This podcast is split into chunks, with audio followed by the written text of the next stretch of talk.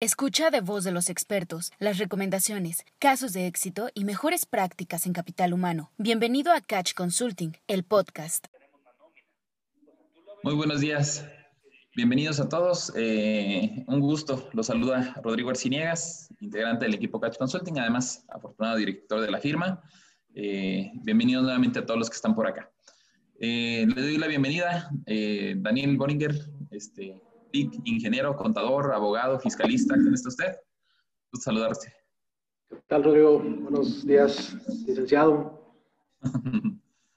¿Cómo estás? Eh, pues bueno, el día de hoy, tanto Daniel Boringer como un servidor, vamos a llevar eh, esta sesión, sobre todo Daniel Boringer, que es quien está a cargo tanto de cierto procesamiento de datos que tienen que ver con una investigación científica, como algunos complementos eh, en el tema de responsabilidad social empresarial o responsabilidad social corporativa, como quiera que la llamemos.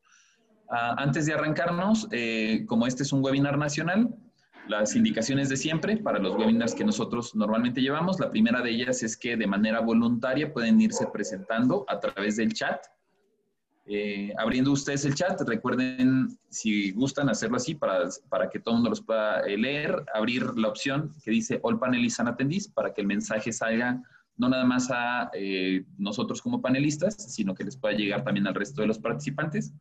Recuerden el nombre, la compañía que representan y el, eh, en dónde se encuentran ubicados, en el entendido de que es webinar nacional. Eh, también, para quienes pueda llegar a ser la primera ocasión, que sea eh, el primer webinar en donde participan con nosotros, un par de indicaciones breves referentes a las preguntas que puedan ir saliendo durante la sesión. Van a notar que ahorita no tienen habilitados ni cámaras ni micrófonos. Esto es para asegurarnos que el ancho de banda y que la información que se les presente va, fluya de manera dinámica pero no es limitativa para que ustedes no participen. Por el contrario, eh, cualquier duda que ustedes tengan pueden utilizar la herramienta que les aparece en la parte inferior que se llama Questions and Answers, cuya Questions and Answers, ustedes pueden redactar su pregunta, pueden utilizar también el chat este, para abrir eh, estas preguntas y nosotros eh, habremos de irlas atendiendo. Si alguno de ustedes quiere hacer alguna aportación verbal, Pueden también eh, eh, solicitar o levantar la mano. Si ustedes utilizan el raise hand, les vamos a habilitar su micrófono para que de manera abierta o directa puedan eh, nuevamente hacer alguna pregunta o complementar alguna aportación sobre algunos de los temas que vayamos trabajando o preparando. Déjenme checo si ya tenemos algunas ah, personas que se han ido presentando a través del chat. Permítanme ir abriendo el chat. Mm, Lucero Rangel, bienvenidos. Este, muy buenos días. Mm, ¿Quién más tenemos por acá dentro de los atendís? Ana Karen, este, Anel, Beatriz, Gaby Méndez, este, Guadalupe Jiménez, Lucero, Marco Antonio. Muchísimas gracias a todos los que están por acá. Rosy Ciseña, qué gusto ver, verlos por acá. Me da mucho gusto que se incorporen y más en este tema, ¿no? Este, Yolanda Castillo de Mesa, muchísimas gracias. Fermín Briseño de Saga, ¿qué tal? Gusto vernos, Fermín. Este, Mayra Elizabeth de Biolax, ¿qué tal? Un gusto también coincidir por acá. Yolanda de Suminoe también, un gusto. Angélica Naya, Angie, ¿qué tal? Eh, equipo Orbis, RPM, ¿qué tal? Muchísimas gracias y a todos los que nuevamente se sigan presentando. Recuerden seleccionar la opción o el panelista atendís para que les llegue la, la información. Eh, Grupo Andrea, también anda Israel, gusto saludarte nuevamente. ¿Ok? Ah, el tema particularmente el día de hoy, y con esto cierro yo el arranque o la bienvenida para cada uno de ustedes, es responsabilidad social corporativa. Nuevamente es, es un tema que eh, puede sonar a veces como moda, puede que no nos interese tanto, pero les juro de corazón que es uno de los puntos esenciales y más críticos en la materia, en temas estratégicos, en, materia de capital humano, porque no se trata nada más de verdad de un, de un reconocimiento o de alguna, este, algún cuadro que podamos llegar a poner en la, en la compañía, sino que verdaderamente ha demostrado que eh, está muy alineado a, la sustentabilidad de la compañía y a la sustentabilidad del mundo. Entonces, eh, espero que lo que vayamos aprendiendo y desarrollando el día de hoy no nada más quede como una buena charla o como algo de compartir información o como compartir algunos datos, sino que además eh, pueda llegar a hacer algunos cambios dentro de nuestras políticas, dentro de nuestro actuar diario en materia estratégica de capital humano para que podamos aprovechar estas bondades, reitero, no nada más las corporativas económicas, sino aquellas de sustentabilidad para las comunidades en donde nos desenvolvemos, para los países y, ¿por qué no?, para aportar o sumar un granito más de arena a la sustentabilidad del mundo, ¿sale?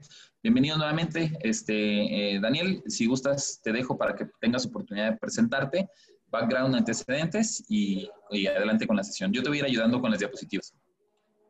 Ah, ¿Vas a usar la, la, la, presentación que te mandé? Porque le hice algunos cambios. ¿Crees que pueda presentar la, una última versión? ¿Que, si me, me, puedes dar derecho o...? Creo que sí, sin problema. Eh, nada más que lo mandé todo como a, la parte, este, o estandaricé eh, imagen. Entonces, lo que podemos hacer es presentar para con la tuya, pero eh, si antes de que mandemos el, el, al resto de los participantes la información, eh, la retomamos si quieren en, en, el, en el, formato sí, corporativo. Sí, si me das oportunidad para presentarla directamente con algunos cambios y le agregué algunos datos importantes.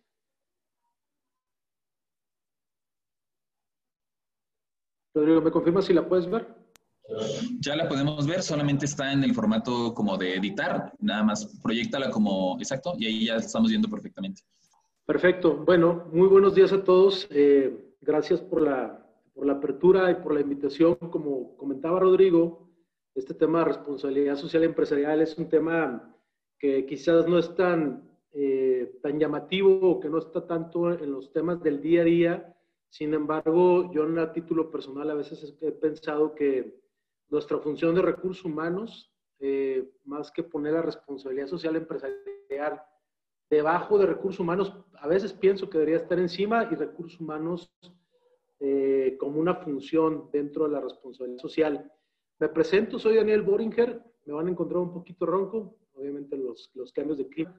Una disculpa si, si, en algún momento me oyen entrecortado, voy a tratar de hablar un tanto pausado. Eh, y bueno, yo no soy un experto en temas de responsabilidad social empresarial, sin embargo soy un apasionado del tema, ya tengo muchos años siendo director de recursos humanos en diferentes organizaciones, en, estuve en Guanajuato, en GetRack, eh, actualmente estoy como director de recursos humanos en Magna, aquí en Ramos Arispe, eh, y esto que estoy haciendo es un estudio eh, junto con la Universidad de Monterrey y junto con Cash para indagar algunos aspectos que son importantes que tengamos claro acerca de la responsabilidad social empresarial. De hecho, el, el objetivo que tenemos eh, o que tengo o que persigo en conjunto con la Universidad de Monterrey y Cash es precisamente el cómo medir el grado de cumplimiento en la gestión de condiciones y prácticas laborales desde el enfoque de ISO 26000 en la industria automotriz, ¿no?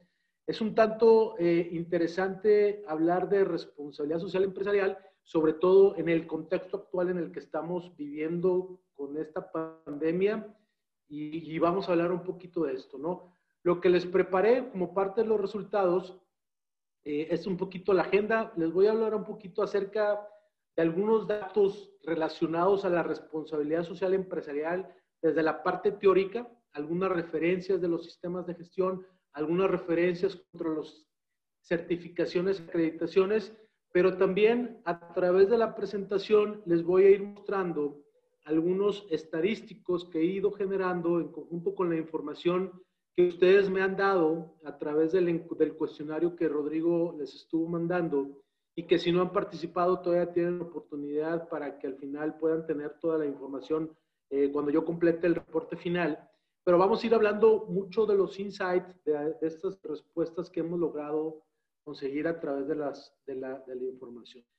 Como yo sé que todos somos de recursos humanos y nos interesa no solamente escuchar día, también eh, traigo una serie de herramientas que creo que es importante que tengamos en la, en la mira para cuando sea necesario implementar un sistema de gestión, ustedes tengan algún adelanto o alguna base importante en cuestión de acciones o herramientas que les permita, eh, vamos a decir, apalancar su hacer en el tema de responsabilidad social y empresarial.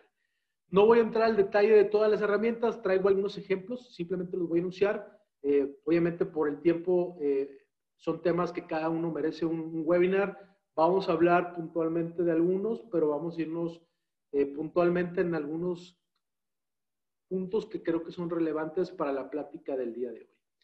Eh, bueno, primero quisiera que nos pusiéramos en contexto, y lo mencionaba Rodrigo, tema, ¿por qué hablar de responsabilidad eh, social empresarial? Creo y pienso y estoy y lo confirmo que esto es una responsabilidad de recursos humanos. Dentro de la responsabilidad de recursos humanos hay una responsabilidad que habla de que tenemos que ser proactivos y anticiparnos a los riesgos. Esa es una responsabilidad que se nos confiere a todos los que estamos en el tema de recursos humanos. Yo, desde mi trinchera, he visualizado, y eso es lo que estoy trabajando para mi, para mi plan de acción 2021, identifico eh, cinco riesgos en los cuales yo como recursos humanos tengo que trabajar para el siguiente año en conjunto con mi organización. Veo el tema de COVID, eh, no solamente el, seguir trabajando todo el efecto o todo el impacto actual de COVID con el tema del ausentismo, el tema de, los contagios, sino también las secuelas de COVID. ¿Qué vamos a hacer posterior al COVID? Hay una, una, serie de dimensiones que tenemos que ir visualizando. La gente que ya tuvo COVID, las secuelas que, que, van a tener, cómo las vamos a manejar, el impacto en la organización, el ajuste organizacional, cómo lo vamos a manejar. Y es un tema que es un riesgo que lo tenemos que seguir trabajando. El tema de retención de personal ha sido una constante en todos los, en los años, cómo asegurarnos que la gente, cómo generar las atmósferas que necesitamos que la gente tenga para que traiga lo mejor de sí a la organización. Es algo que es una constante y cada año hablamos de lo mismo y sigue siendo un riesgo porque tenemos que asegurarnos de retener el conocimiento al interior de nuestra organización. Otro riesgo son los aspectos legales constantemente hemos escuchado últimamente las modificaciones en la ley, el tema del outsourcing, el tema del TEMEC.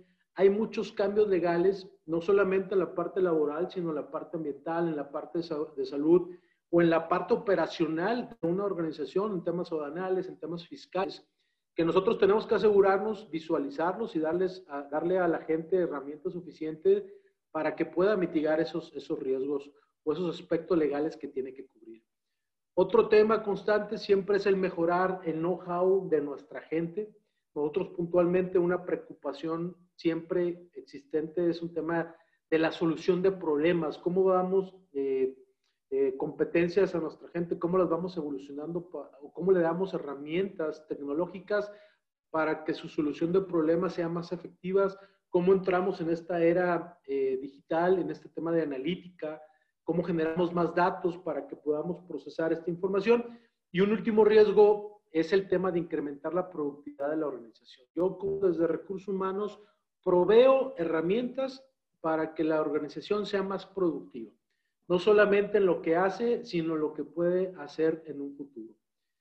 Todo esto, uno de los principales cambios en el enfoque de en los, en los, hace tres años fue precisamente que debemos ser proactivos y anticiparnos a riesgos. Tenemos que estar haciendo análisis de riesgos constantemente para precisamente poderlos mitigar. Y yo les aseguro que en enero, cuando hicimos nuestra planeación estratégica, casi seguro que nadie puso COVID, ¿no? Nadie puso una pandemia en su foda, seguro nadie lo visualizó. Y creo que es de gran aprendizaje decir, no hacemos o no profundizamos o quizás no tenemos las herramientas necesarias para anticipar todos los riesgos a los que está expuesto una organización. Y es muy interesante porque así hay que figurar o hay que imaginar qué riesgos puede haber además del, del, COVID o dentro del COVID, qué más puede haber o cómo puede evolucionar para realmente hacer acciones que mitiguen esos riesgos. Por eso es que vamos a hablar de responsabilidad social empresarial, porque es parte fundamental de esta visión o esta esta, constelación que tenemos como recursos humanos en el hacer al interior de la organización. Vamos a encontrar algunas definiciones que son importantes para efectos de este estudio. Uno es el tema de responsabilidad social empresarial, que básicamente se refiere a las prácticas, sistemas y al entendimiento que nosotros tenemos acerca del medio ambiente, aspectos sociales y de gobierno corporativo. Reitero, prácticas, sistemas y entendimiento. Cuando hablemos de responsabilidad social empresarial, hablamos de estos tres elementos. Voy a mencionar el tema de ISO 26000, que es una norma, una norma que ha ido evolucionando en los últimos años, que busca promover un entendimiento común de la responsabilidad social. Si se fijan, aquí hablamos de entendimiento. El ISO 26000 nos ayuda a entender un tanto más acerca de qué es responsabilidad social empresarial. Y por último, yo voy a enfocarlo, no voy a hablar de toda la responsabilidad empresarial, es un tema muy amplio. Yo me estoy acotando principalmente a los temas laborales Y dentro de los temas laborales, como prácticas, vamos a encontrar 10 que las voy a, las voy a hablar a detalle más adelante, pero hablo de un empleo estable, salario suficiente, condiciones satisfactorias de trabajo, libertad de asociación y acción sindical, contratación colectiva, derecho a huelga, derecho de género, protección de menores de edad, eh, la parte de renunciabilidad de los derechos adquiridos y la parte de justicia laboral. Entonces, de esto vamos a estar hablando en estos, en estos 40 minutos que vamos a tener el día de hoy. Algo fundamental, cualquier práctica política o sistema que no esté documentada difícilmente puede ser comunicada y mucho menos a ser mejorada constantemente. Es decir, puede ser que ustedes me puedan responder, oye, yo creo que mi organización promueve el empleo estable. Yo la pregunta es, ¿tienes una política? ¿Tienes un procedimiento? ¿Tienes un lineamiento? Porque si no está difícilmente puede preservarse, difícilmente puede mantenerse constantemente eh, este tipo de, prácticas, ¿no? Entonces, va a ser muy importante que estas prácticas las tengamos, las tengamos bien documentadas. De hecho, eh, una primera pregunta que hice acerca de, de, si realmente su empresa participa o cuenta con programas de responsabilidad social empresarial, el 60% de la muestra, que ahorita es alrededor de 80 empresas, me respondieron que sí, sí cuentan con programas de responsabilidad social empresarial y un 30, 40%, perdón, me decía que no. Es una muestra interesante, es un dato interesante porque nos habla que todavía hay un 40% de las empresas que no cuenta con programas de responsabilidad social empresarial, aunque hay un 60 y eso es también un dato que hay que analizar. Entonces, esto es un primer insight que ustedes pueden ver, ok, cuando hablamos de responsabilidad social, no todos tienen programas de responsabilidad social empresarial en sus empresas, pero sí hay una parte interesante que sí, la, que sí lo hace. Entonces les decía que tiene que estar escrito, tiene que estar documentado. En las encuestas o en, el cuestionario también les hice una, una serie de, de preguntas para ver qué tipo de políticas escritas son más comunes en, sus empresas. Veíamos que las políticas sobre salud y seguridad industrial pues están muy bien apalancadas. La mayoría respondió que realmente existen, lo tienen documentado, comunicado y claro, es una de las premisas principales que tenemos en la industria. La seguridad es primero, cuidar la salud de la gente, la integridad, Ahora con el tema de, COVID agregamos el efecto o el, apartado de sanidad dentro de salud. Entonces, esta me queda muy claro que sí, cuando hablamos de políticas de salud están muy arraigadas. Cuando hablamos, por ejemplo, de sistemas de gestión energética, también creo que es un tema que se ha fomentado mucho sobre todo el gobierno lo ha fomentado, pero también la industria a través de las diferentes certificaciones como 14.000, que promueve precisamente que tengamos controles para el tema energético. Cuando hablamos de, de la, del tema de políticas de responsabilidad social empresarial, pues aquí vemos que aquí ya empezamos a ver esto que hablábamos antes, que realmente no hay una política o las empresas no tenemos documentada cuál es nuestra política en cuestión de responsabilidad social empresarial. Y entonces aquí es un primer, un segundo insight, ¿no? Realmente tenemos un 60% de empresas que habla de responsabilidad social empresarial, pero hay un 40% que no. Y hay un, una indicación a través de la información que me dan que realmente todavía nos falta hablar más, documentar, generar prácticas. Y eso les voy a dar un poquito más de información al final de estas herramientas que pueden ir usando para poder implementar prácticas de responsabilidad social empresarial. Este habla de la parte del monitoreo de requisitos legales, creo que también es satisfactorio y esto es muy relevante porque creo que uno de los de lo más visible que tenemos actualmente en las organizaciones es estar en cumplimiento legal, sobre todo ante la cantidad de cambios constantes que tenemos en las organizaciones. ¿Ok? Entonces, ¿Por qué hablar de responsabilidad social empresarial en estos tiempos? ¿no? Déjenme irme, voy a irme siempre de lo general o particular. ¿Por qué hablar de, responsabilidad social empresarial en estos tiempos? En el último estudio de KPMG este año, que lo publicó por ahí de, de julio, agosto, hablaba que la mayoría de los CEOs del mundo están utilizando este momento sin precedentes para cambiar y mejorar las relaciones con su talento, con la gente y con la sociedad en general. De hecho, casi el 80% coincidía en reevaluar el propósito de la empresa. Un 76% estaba de acuerdo que las empresas son responsables de encabezar los cambios sociales. Y un 63% de los CEOs que fueron sujetos a esta encuesta admiten que la pandemia ha modificado su enfoque a los aspectos de responsabilidad social empresarial.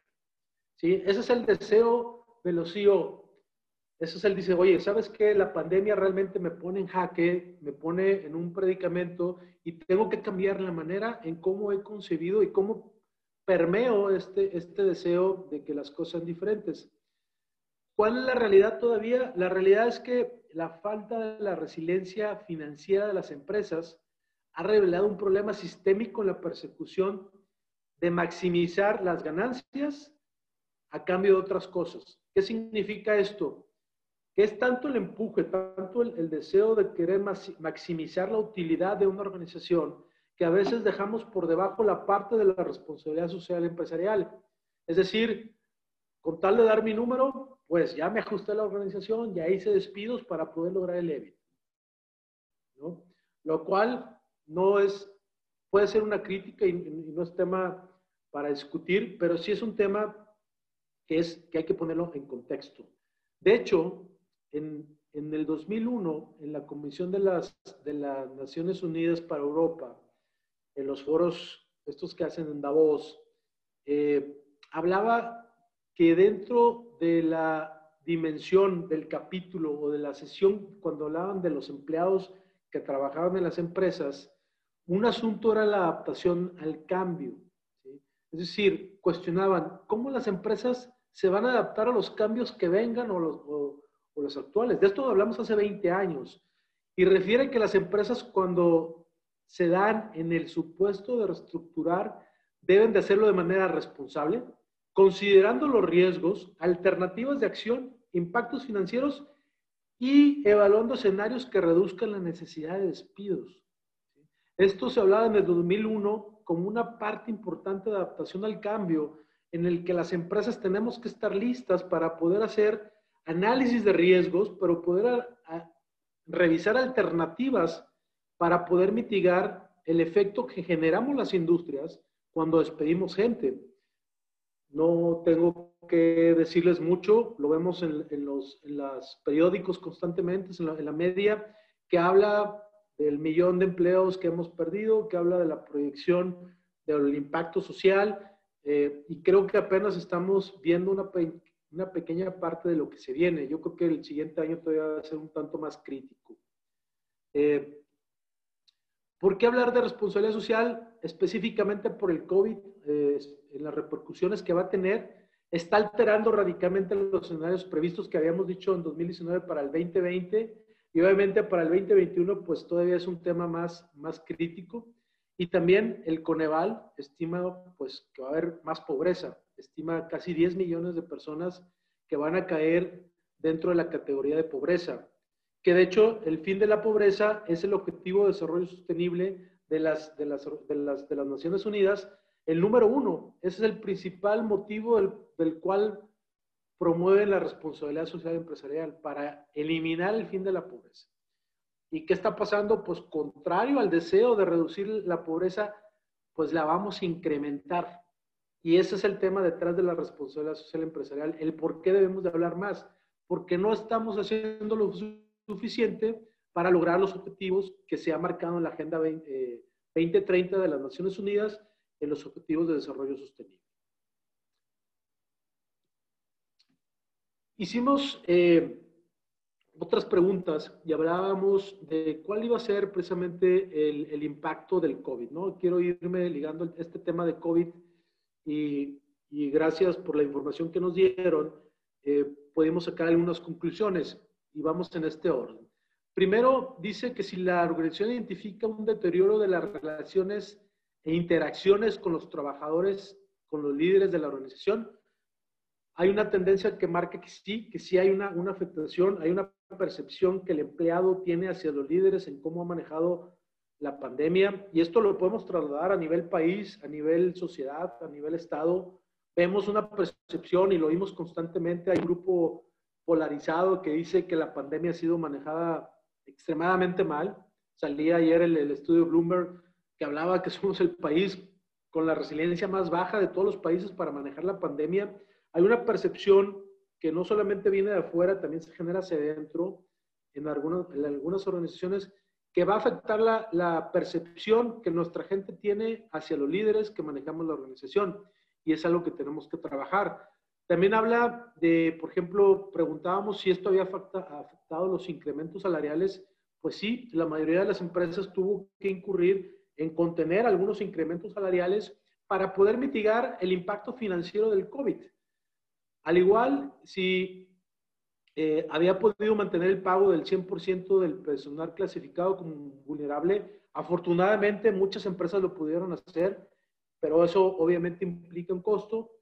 Sin embargo, cuando preguntábamos que si la empresa, eh, los empleados comprenden y reconocen la importancia de la responsabilidad social empresarial, vemos que no hay una comprensión total. Y aquí hay un siguiente insight que les quiero dar. Tenemos que trabajar en gran medida en comunicar a nuestros empleados, a nuestra gente, a los líderes de la organización, lo que es la responsabilidad social y cómo se traduce cómo a través de, contener, el mantener al personal vulnerable en casa, es un tema de responsabilidad social empresarial desde el punto de vista de estrategia de adaptación al cambio que les mencionaba, que se hablaba en el 2001 en las Naciones Unidas o en el Foro Europeo. ¿no? hablamos lo suficiente, o al menos hay la percepción de que no hablamos lo, lo suficiente con los empleados acerca de la responsabilidad social empresarial y por eso hay una percepción que se ve reflejada en que hay una un deterioro. Aquí hay que hablar de métodos de comunicación más eficientes, pero sobre todo tener muy claro cuáles son los puntos específicos que queremos trasladar al empleado. ¿Qué, qué mensaje quiero comunicar al empleado? Y aquí les una, una, una, un principio que yo lo, en lo personal tengo, es una frase que me gusta mucho que dice que la gente no busca verdades, busca creencias.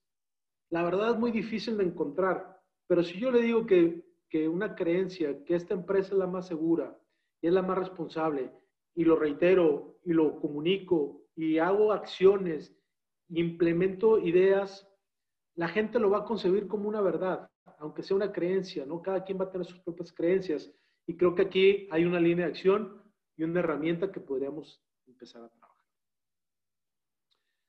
Una pequeña reflexión para cerrar el tema de COVID. Eh, hay, un, hay un libro que salió en el 2007 que se llama The Black Swan, El Cisne Negro, que hablaba de ciertos eventos en la vida o, o, los escenarios o contextos que son impredecibles, que son de impacto extremo y que solamente se pueden explicar después de lo de que suceda, como es el tema de COVID.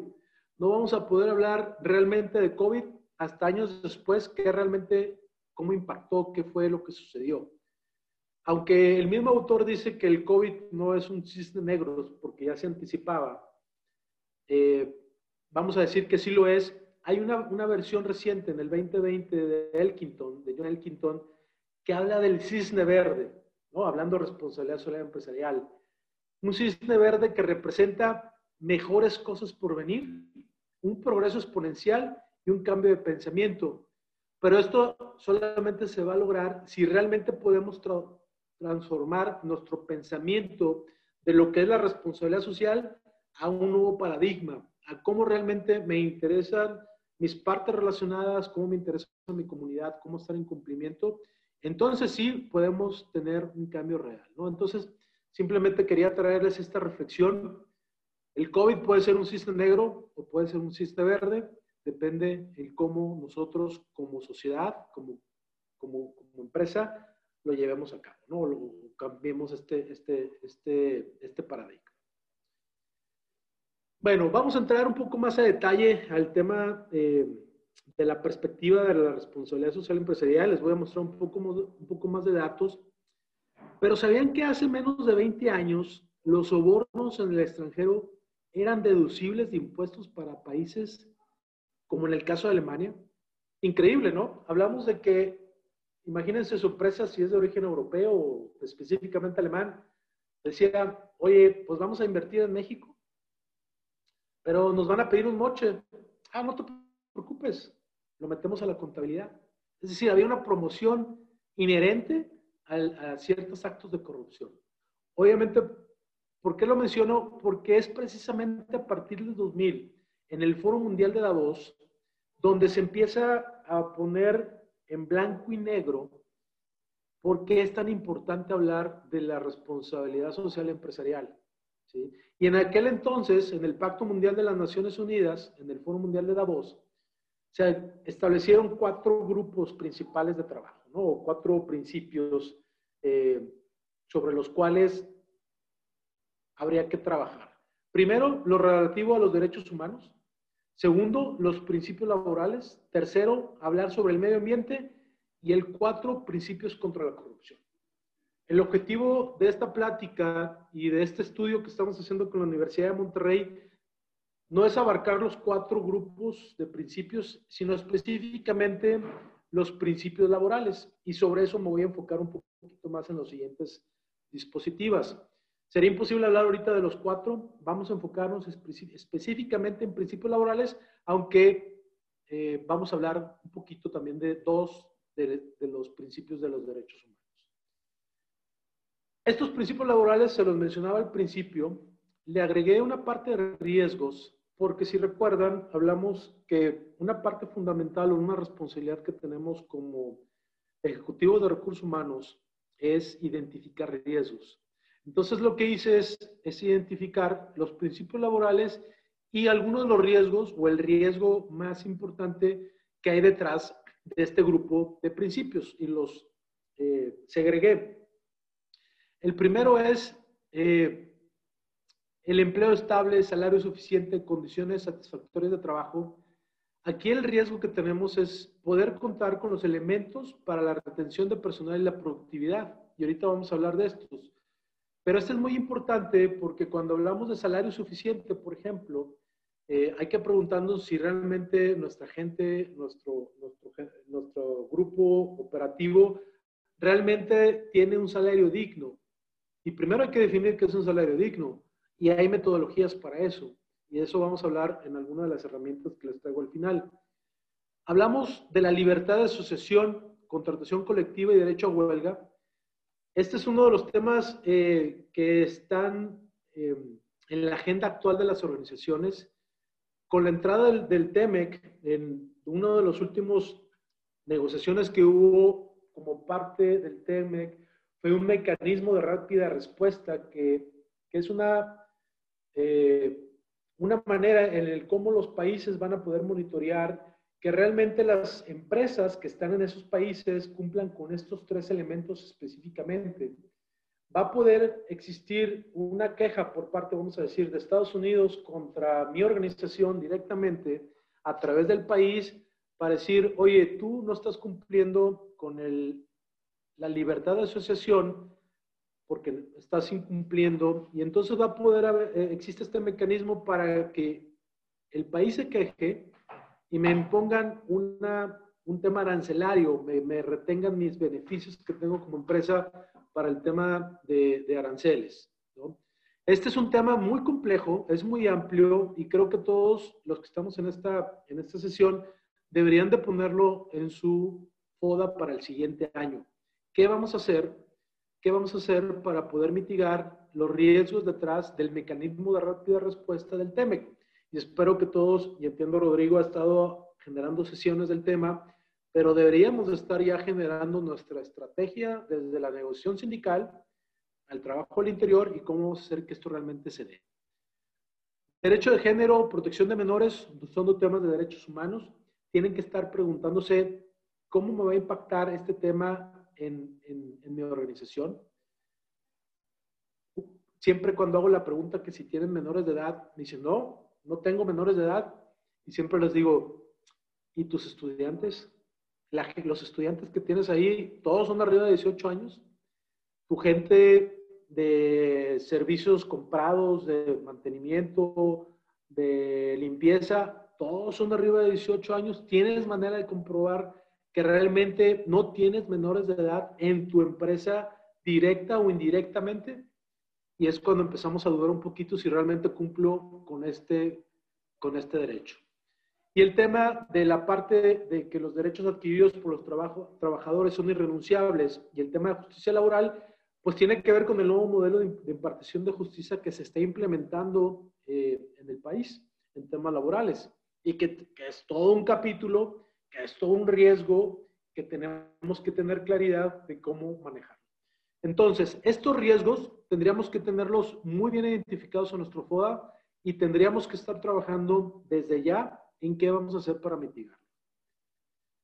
Bueno, hablando de modelos de gestión de la responsabilidad social empresarial versus certificaciones, eh, y ahorita les voy a mostrar, mostrar algunos insights, algunas respuestas de las encuestas, les puedo anticipar que el principal, la principal diferencia o ventaja de tener un modelo de gestión como un ISO 26000, un IQNet o cualquier ISO versus tener una certificación, un distintivo acreditación como empresa socialmente responsable, eh, empresa familiarmente responsable, y ahorita se los voy a mencionar, la principal diferencia o la principal ventaja es que los modelos de gestión están sujetos a una mejora continua, porque el modelo así lo pide, cualquier sistema de gestión te pide que tengas una mejora continua de tu, de tu, de tu sistema, cuando las certificaciones y las acreditaciones no te lo demandan. ¿no? Y esa es la principal diferencia. Por eso es muy importante que tengamos claro qué buscamos como organización y por qué es importante contar con un modelo de gestión. ¿Cuáles son los modelos de gestión más, eh, más marcados? Yo les traje cinco. Les he hablado de la Comisión de, la, de las Naciones Unidas para Europa, lo he mencionado, fue el famoso libro verde que se emitió en el 2001, donde se empezaron a generar estos apartados de, de tener eh, los principios laborales, ambientales, de corrupción, derechos humanos, ahí se empieza a facilitar la cooperación y la integración de los miembros que están en las Naciones Unidas, perdón, en Europa para el crecimiento sustentable. Hay otro que se llama SA, SA 8000, que es Social Accountability International. Este está muy interesante, es poco usado en la industria automotriz, pero muy usado en servicios, en temas de bancos. Es muy robusto es un estándar certificable, de los pocos que hay que, los puede certificar a nivel internacional y que establece requisitos para las condiciones de trabajo. Este es muy, muy bueno, es muy interesante y de, desafortunadamente para el Instituto Motriz no es tan usado, pero es uno de los sistemas de gestión que realmente podemos usar. Está el GRI, que es un tema, es una manera, eh, es una guía para reportar lo que yo hago en temas de responsabilidad social. Está creada en 1997 y aquí principalmente resalta los aspectos económicos de medio ambiente y sociales. Y lo más importante del GRI es que predomina la materialidad, es decir, que me reportes lo que realmente hiciste, no lo que quieres hacer. Y eso es muy relevante para muchas organizaciones sobre todo para aquellas que cotizan en bolsa que tienen que cumplir con este requisito.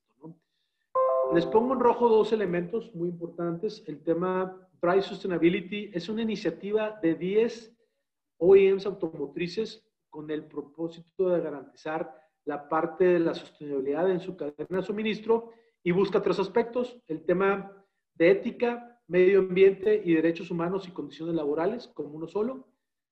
Y por último está el ISO 26000, que proporciona una orientación sobre, sobre el tema de responsabilidad social.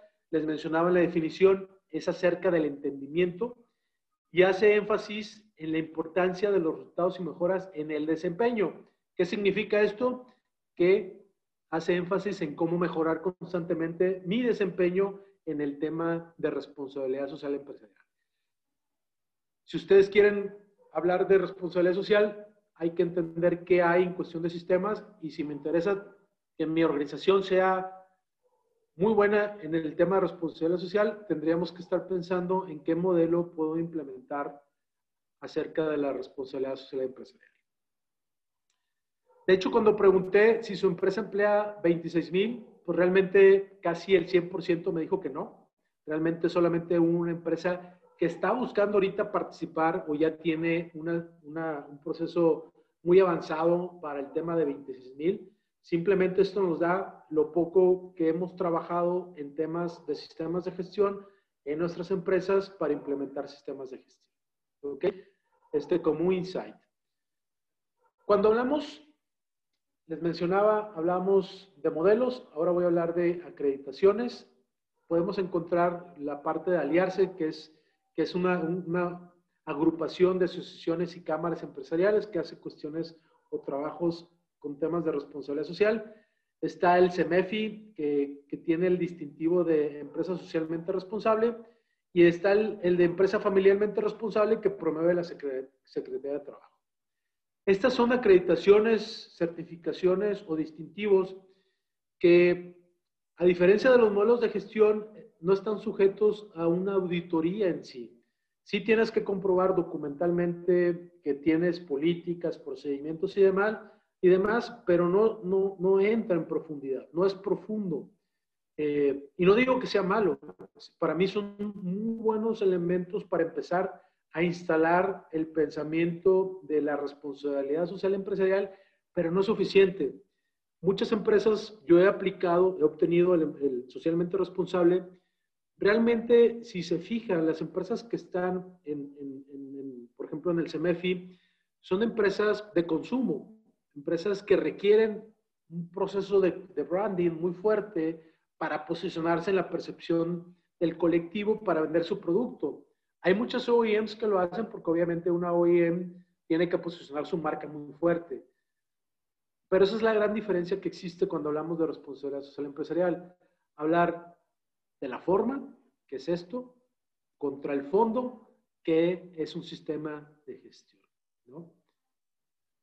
De hecho, cuando les pregunté acerca de su empresa emplea, empresa familiarmente responsable o empresa socialmente responsable, me encontré que, lo, que, que las organizaciones lo que más usan es el distintivo del CEMEFI. Es lo que cuando hablamos de responsabilidad social empresarial, Inmediatamente un 23% se refirió a que yo tengo la, certificación y yo la utilizo como una evidencia que soy una empresa socialmente responsable.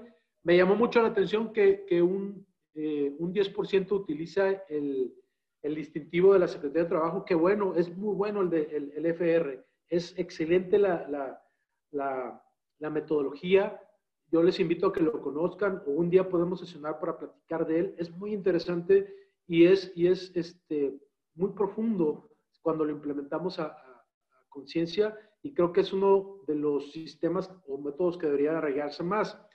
Eh, el que más reconoce la gente es el ISO 14000, que es un tema ambiental, no de prácticas laborales, es un tema ambiental, pero las organizaciones es el que, el que más reconocen.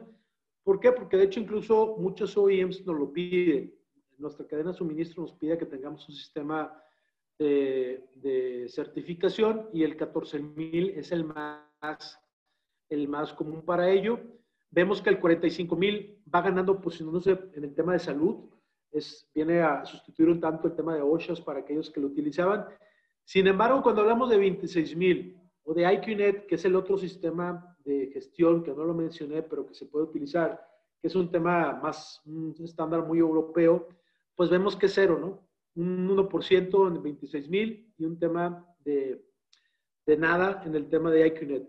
Yo tuve la suerte de certificar, eh, de hecho fui la, la, única empresa a nivel nacional automotriz que certifiqué eh, un modelo de gestión que fue del IQNet, que es este modelo europeo, que es muy robusto, que está basado en, en EAS 8000 y un poco en 26000 y realmente cuando lo implementas te facilita mucho la vida en temas de recursos humanos y en temas de, tus temas de responsabilidad social te da un, un, impacto profundo.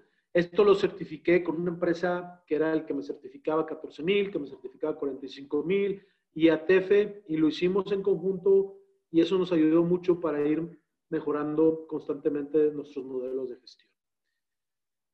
Algo muy interesante, cuando les he hablado de la muestra o de, estas 80 empresas que han participado hasta ahorita en el cuestionario, eh, realmente eh, son mexicanas, asiáticas, americanas y europeas, ¿no? Y de estas, la mayoría, como lo he mencionado, menciona, se participa o cuenta con programas de responsabilidad empresarial, pues hay un gran porcentaje que dice que sí, el, el que ya mencioné, el 60%. Sin embargo, de los análisis que estoy haciendo, en esta gráfica, las empresas eh, asiáticas de capital origen asiático, que es un 26%, son las que cuentan con menos programas de responsabilidad social empresarial. Y este es un tema muy interesante, es un insight para mí, para preguntarme, ¿por qué? ¿Por qué las empresas de capital asiático y además con el prestigio que tienen, con la confiabilidad que están, ¿por qué no hablan de responsabilidad social empresarial? ¿O cómo lo manejan ellas? ¿Qué tipo de sistema están manejando para asegurarse de cubrir estos elementos de los que hemos hablado en cuestión de prácticas laborales? O quizás simplemente no lo están cubriendo y están usando otros elementos de mejora continua para sustituir el hablar de responsabilidad social empresarial. De esto no tenga respuesta. De esto para mí es un insight súper interesante de ver por qué de las empresas mexicanas, europeas, americanas, asiáticas, por qué en particular las asiáticas esta gráfica se convierte en no cuando les pregunto que su, si su empresa participa o cuenta con programas de responsabilidad, social empresarial. Se los dejo simplemente como, una, como un insight. Hay que pensar, bueno, ¿por qué? Quizás sea su cultura, sus valores, su formación, no lo sé. Hay que indagar más y es un tema que, que vamos a estar, al menos yo en lo particular, profundizando en mis siguientes investigaciones. Les hablaba del modelo de, de Drive Sustainability, que está promocionada por BMW, Daimler, Scania, Volkswagen, Volvo y apoyada por Ford, Honda, Toyota, Jaguar. Esto posiblemente para todos los que son proveedores de estas empresas, posiblemente ya les hayan pedido un cuestionario que deben estar llenando, llenando para ver cuál es el cumplimiento. ¿Qué está sucediendo? las empresas, las OEMs europeas, y quizás eso sea parte de la respuesta a esto, las europeas son las, las empresas que más promueven el tema de responsabilidad social empresarial versus las americanas o las asiáticas. Y eso es un hecho. Y lo vemos en este tipo de iniciativas donde BMW, Daimler, por hablar solamente de Volkswagen, están pidiendo que toda la cadena de suministro se asegure de cumplir con los temas de responsabilidad social empresarial.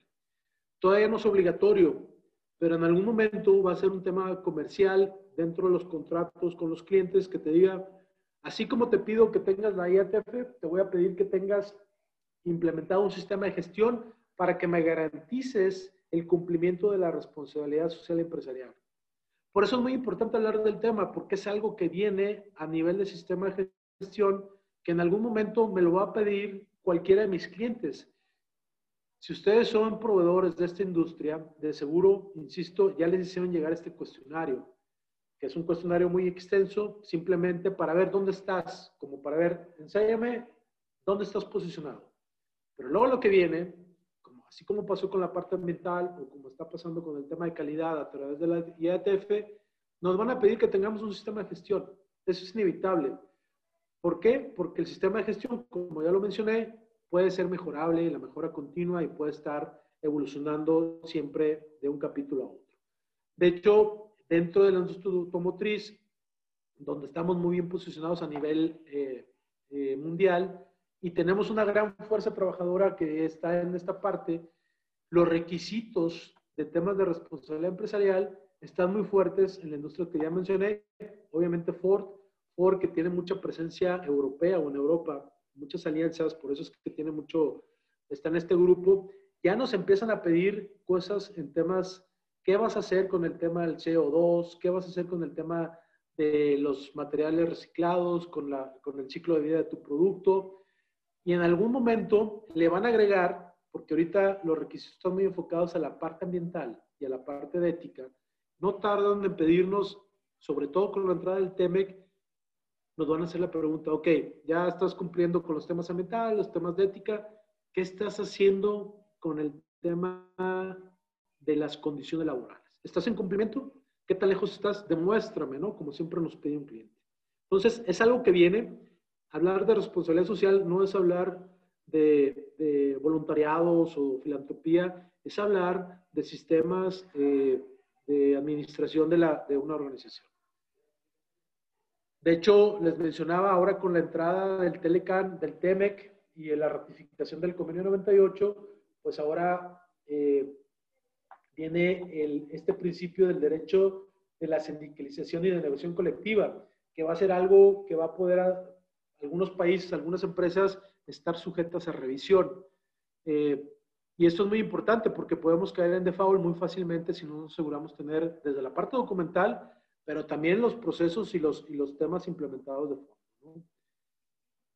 Bueno, déjenme a manera de, de ver qué tanto han puesto atención, les voy a mostrar un pequeño video a manera de, de, de aprendizaje para ver ¿Qué pueden ver de lo que les he dicho? ¿Qué pueden ver ejemplificado en este siguiente video?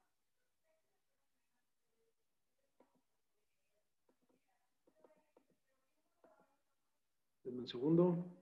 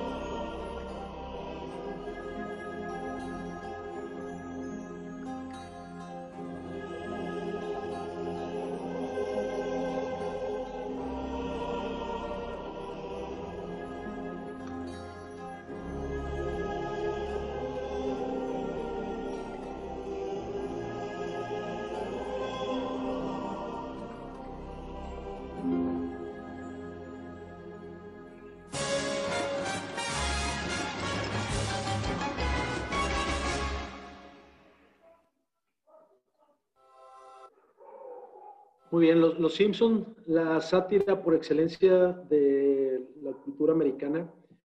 Eh, ¿Qué vimos ahí? Bueno, vimos condiciones laborales inadecuadas, eh, pero creo que ahí el mensaje que hay detrás de eso es qué hacemos o qué violamos con tal de dar o generar un producto.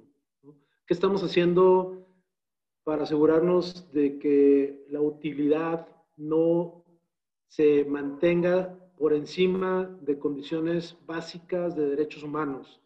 Vimos ahí lo que puede ser una fábrica posiblemente en un país eh, asiático, como sabemos que pasa en China con las condiciones inadecuadas, pero yo les diría que no estamos muy lejos en México de tener condiciones similares en algunas organizaciones que no están adheridas a muchos de los principios o prácticas internacionales no solamente de derechos humanos, sino de recursos humanos.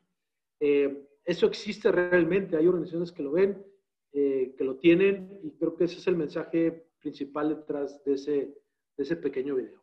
Vamos a ir cerrando rápidamente, eh, porque quiero que se lleven algo. ¿Qué podemos ir trabajando para ver estos riesgos que ya les mencionaba? hay algunas cosas que ustedes podrían ir trabajando o visualizando. ¿Qué herramientas tendrían que estar implementando hay un par o varias que les quiero mencionar. Podrían estar trabajando en saber si sus salarios, sobre todo de su plantilla laboral más baja, específicamente el operativo, si están dentro o fuera del cálculo de la línea de bienestar. Y para eso hay muchos estándares. Y ahorita les voy a traer algún estándar de los que yo utilizo de los sistemas de gestión europeos o de gestión de, de responsabilidad social, que me ayudan simplemente para hacer mis ejercicios de dónde estoy posicionado contra la línea de bienestar.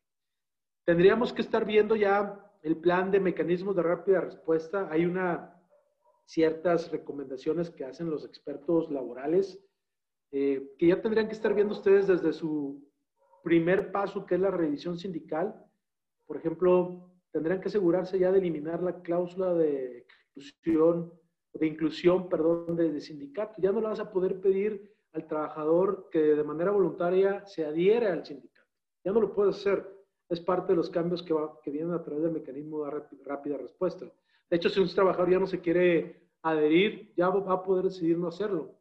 Entonces, ¿qué vamos a hacer? ¿Qué vamos a hacer para, para mitigar el riesgo de tener gente adherida, gente que sí? ¿Cómo vamos a manejar eso con nuestros delegados, con nuestros líderes sindicales? Hay que tener un plan de igualdad o diversidad como un primer ejercicio. Y ahorita les voy a mencionar más a detalle qué significa esto, pero es algo que tú ya podrías empezar a trabajar, a escribir políticas acerca de planes de igualdad y diversidad Ahora el tema de, elaborar tu política de flexibilidad, trabajo remoto, home office, como le vayas a llamar, pero es algo que ya tienes que tenerlo. Pero lo más interesante es, claro, lo vas a hacer con un 20% de tu población, ¿cómo lo vas a llevar al 100% de tu población estos, estos beneficios? Y hay maneras de hacerlo.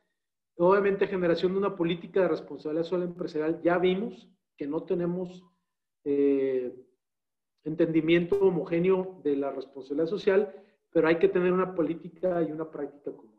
Adicionalmente, te recomendaría que pienses en un sistema de gestión eh, de los que ya mencioné o cualquier otro que tú puedas conocer que no esté yo diciendo, porque hay algunos adicionales que no, que no enumero. Y cómo asegurarte que tu cadena de suministro y proveedores y contratistas cumplan al igual. Es muy fácil siempre pedirle o hacer para nuestra gente que estén con un salario digno, pero siempre les, siempre mi primer ejercicio para ver si yo cumplo con algo que quiero implementar es me voy con la gente del servicio de limpieza y veo si les pagan su prima, si reciben un salario, si tienen vacaciones.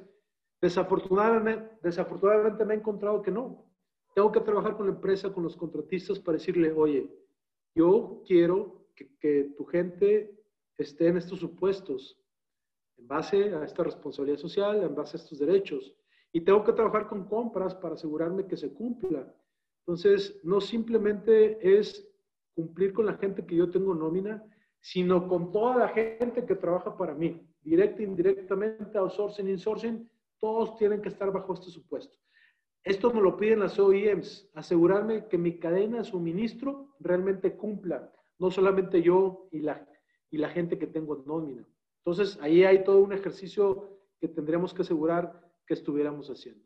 Déjenme les platico del 1 y del 3, muy rápidamente porque estamos sobre el tiempo. Salario digno, la línea de bienestar, ¿no? Esta es una metodología muy simple, pero imagínense, es una metodología del SAS o del IQNet, un sistema de gestión que considera cuatro elementos. El costo mensual de la canasta básica, que en base al Coneval está en 1681 para zonas urbanas. Hay una referencia que el 40% del ingreso debe estar destinado a temas alimenticios. El INEGI nos dice que la familia o la cantidad de miembros de una familia son cuatro y aquí nos pide que hagamos un ajuste adicional en 10%. Lo meto en una calculadora, muy sencillo, que ya está hecha, no tengo que trabajar, se los puedo mandar. Y me dice que el ingreso mensual digno de una persona son 9.250 pesos, que si yo lo traduzco un salario diario integrado son 308. El salario diario únicamente tendría que ser de 257 y si le agrego el fondo de ahorro y despensas que son fijos, es decir, no están sujetos a, a productividad o asistencia y demás, son 51 pesos para llegar a los 308. Esto es lo que yo debería asegurar que mi categoría de entrada mínimo debería estar en 257 si doy un 10% de ahorro, un 10% de despensa. Yo la pregunta que tenía, ¿tu tabulador cumple? Si sí, check, ¿no? Pero estoy hablando del mínimo, ¿eh? de la base elemental, de lo más básico. Si hay empresas que pagan, si su sueldo de entrada es abajo de 200, yo estoy diciendo, no estamos siendo socialmente responsables con el tema de dar un salario digno a nuestros trabajadores. Insisto, esto es lo mínimo esto es lo mínimo que un trabajador debería estar ganando para realmente hablar de salario digno. Ojo, no incluye la parte variable como productividad de aguinaldo porque en estos cálculos únicamente incluye lo fijo, lo garantizado. Eh, estos bonos o el aguinaldo o las vacaciones tienen otra finalidad, precisamente para repartir la utilidad, para elevar la productividad, para el tema vacaciones, ¿no? Pero aquí hay una, una, un insight. ¿Realmente nuestros salarios son dignos? Si habláramos del plan de igualdad y diversidad, de, eh, diversidad hay muchos, muchas, muchas cosas que podríamos hablar.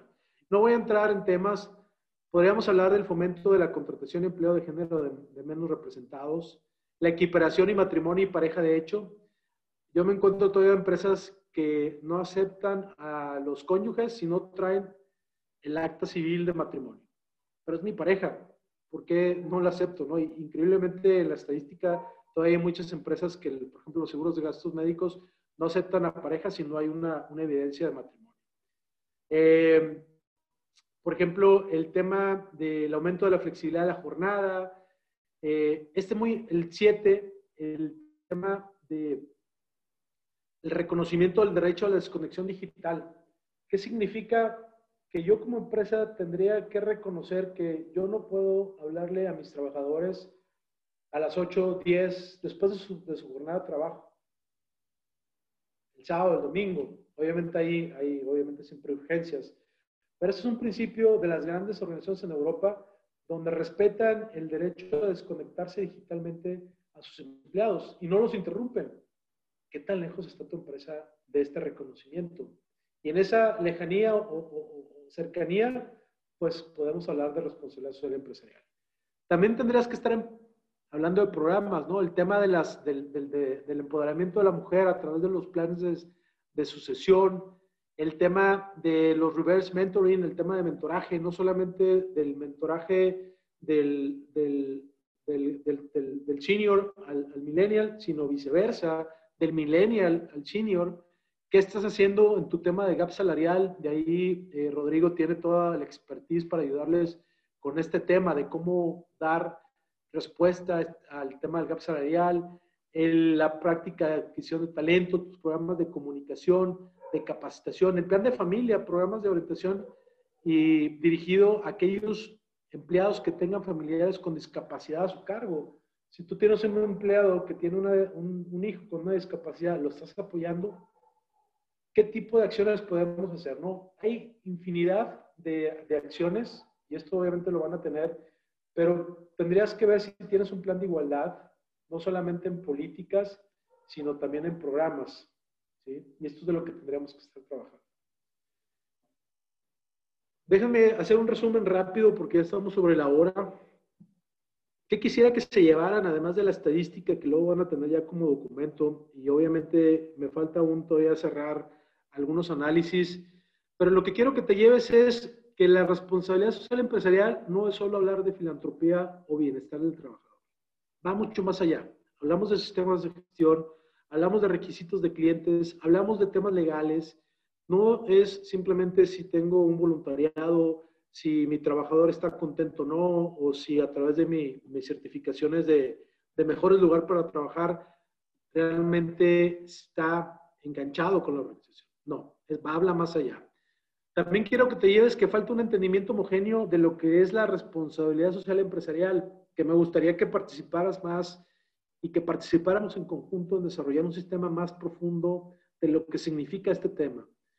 De que hay que distinguir entre sistemas de gestión y certificaciones. Y ya lo mencioné, el cambio principal es que los sistemas de gestión son de fondo y pueden promover la mejora continua, que es una responsabilidad de recursos humanos ser proactivos e identificar riesgos de nuestro entorno y de nuestro contexto, que te asegures de incluir en tus planes de acción del siguiente año esto que hemos platicado para mitigar estos riesgos y que procures las herramientas o acciones que alimenten de manera integral el propósito de tu empresa. ¿Qué significa si tu empresa para el siguiente año es de sobrevivencia? Pues está claro que no vas a llegar con, un tema de diversidad o no vas a llegar con políticas de flexibilidad. Tienes que adaptar esas herramientas al contexto, al propósito o el objetivo de la organización para el siguiente año, ¿no? Tienes que adaptar y es muy importante tener estas lecturas, sensibilidad de ver dónde está sufriendo tu empresa y qué vas a hacer para trabajar en eso. Por último, eh, todos, posiblemente los que están aquí participaron en el cuestionario. Si no lo has hecho, todavía tienes tiempo. Eh, obviamente, todos los que participes, participen pues van a recibir el, el, documento final, donde ya va a traer mucha más estadística, más documentos. Te pido que lo hagas. Rodrigo por ahí les hizo llegar. me ayuda a mí mucho tener más muestra para tener más precisión de los datos. Así que una manera de ser proactivos es participando proactivamente en estos cuestionarios. Todavía tenemos esta semana para levantar el, cuestionario. Eh, así que por favor, si no lo has hecho, te pido el apoyo para hacerlo, para tener datos más precisos. Y sobre el tiempo, seis minutos, que son los seis minutos que, que hicimos de introducción, sería mi, mi participación hasta aquí. Muchísimas gracias, Daniel. Eh, ya les compartimos a través del chat un par de links. El primero de ellos lo pueden encontrar un poquito más arriba. Es el link en donde ustedes pueden participar para que reciban después la información y que se sumen a la base estadística referente al tema. Eh, y el segundo viene el, el, link para descargar la aplicación de Catch, en donde les vamos a compartir el material. Eh, el material es solo de lo de la sesión del día de hoy, no incluye la información completa estadística, es solamente este complemento que platicó ahorita o que tomó como base Daniel Boninger. Y el otro link de arriba, ese sí es muy importante para que se sumen. Les toma 10 minutos más o menos, lo pueden hacer a través de sus dispositivos móviles para poderse sumar en esta investigación científica que va a presentar Daniel. Cierro yo en estos últimos minutos nada más comentando y, comentando y sumando que en la práctica realmente lo que sucede en las compañías, eh, este tema de responsabilidad social realmente no lo hemos eh, o no lo habíamos valorado o evaluado para poder determinar cuánto verdaderamente nos cuesta este, el poder hacer un apoyo para con alguna escuela, el poder ir a pintar el asilo de ancianos, el poder eh, tener temas de sustentabilidad o ambiental, el ir a plantar árboles. Nos cuesta mucho trabajo monetizarlo y decimos, no, pues es que es un fin de semana mal invertido, este, pero cuando sacamos costo-beneficio, de verdad, cuando, metemos un tema de productividad, la satisfacción este, personal, la, satisfacción no laboral, porque no es un clima organizacional. Ese es, cómo estoy entre los compañeros, cómo me siento con la compañía, cómo estoy en la parte de compensaciones. La satisfacción personal, piénsenlo y hasta por sentido común, cuando lo metemos en una fórmula, la satisfacción personal, la productividad es mucho más alta. Si ustedes no están contentos, comprometidos, si no les gusta su trabajo, no se quieren levantar temprano, no quieren ir a trabajar, yo ya estoy harto de esta empresa y se ve reflejado en lo que ustedes alcanzan a hacer en su trabajo. Y eso pasa en cualquier nivel, en los gerenciales, en los directivos, en los operativos, en los supervisores. Por lo tanto, no es nada más, reitero, un tema de moda, sino que verdaderamente tenemos relacionado y ahorita inclusive nosotros hemos medido este indicador de distintas maneras para decir, vale la pena invertir en esto porque se ve reflejado en el día a día. Eh, en enero, el 25 y 26 de enero, en Monterrey viene el Catch the Meeting y como parte del programa me da mucho gusto platicarles para quienes tengan más interés en este tema que Laura, este, la licenciada Laura, que es la directora o gerente de recursos humanos de Daimler en Saltillo, va a ir a platicarnos precisamente en tema de responsabilidad social. Daimler eh, en Saltillo tiene prácticas de responsabilidad social inclusive como eh, apoyos para las comunidades agrónomas o las actividades agroindustriales que tienen alrededor de planta en Saltillo. Ellos, este, como armadora, que a la hora de la hora son, son camiones, es la división de trucks, pero ellos se meten en temas agroindustriales que son completamente fuera de su giro, no necesariamente es, tienen que ver con los autobuses, y hacen apoyos y gestiones para poder eh, utilizar estas herramientas de responsabilidad social, no por ponerse una estrellita de, ay, ahí vamos y les ayudamos a pintar o ayudamos a, o tenemos el reconocimiento de empresas social, socialmente responsables, sino de verdad como un compromiso sincero y verdadero para con la comunidad en un tema de sustentabilidad. Y esta y muchas otras prácticas que tiene Daimler, no por nada es una de las este, armadoras o de las eh, OEMs más avanzadas en el tema, no por nada, inclusive las europeas o alemanas particularmente, tienen tanto, eh, tanto avance. Y no por nada, si lo pensamos también Alemania como país, después de una guerra que prácticamente los deshizo y que además perdieron y que los dejó devastados y que tuvieron que pagar porque además la perdieron, ahorita son potencia, ¿no? No, no es mera casualidad que dentro de esas buenas culturas eh, europeas y particularmente la alemana, eh, tengan ese enfoque de vamos a hacer algo más allá de lo que es solamente una, autoparte o de lo que es solamente un camión sino que vamos metiéndonos en, un tema social. Y ahí es donde este equilibrio de responsabilidad social eh, va haciendo la sustentabilidad. Los invitamos entonces 25 y 26 de enero. Los eh, lugares físicos están, estamos prácticamente en los últimos. Recuerden que este año por temas COVID solamente se pudieron ofrecer la mitad de lugares en comparación al año anterior de manera presencial y de manera virtual. Pueden entrar a la página, en la, ahí en, en, en la base viene la información para que puedan familiarizarse con el Catch STEM que no es otra cosa más que las mejores prácticas que conocemos de cada uno de nuestros clientes este, eh, o compañías con las que tenemos relación.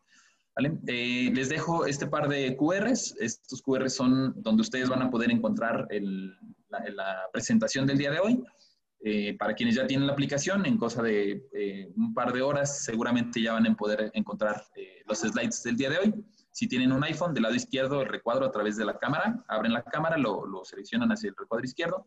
Si tienen un eh, Android, un celular, pueden abrir Google Play y textear Catch Consulting App o abrir un lector de códigos QR y ahí es donde se van a poder encontrar la información.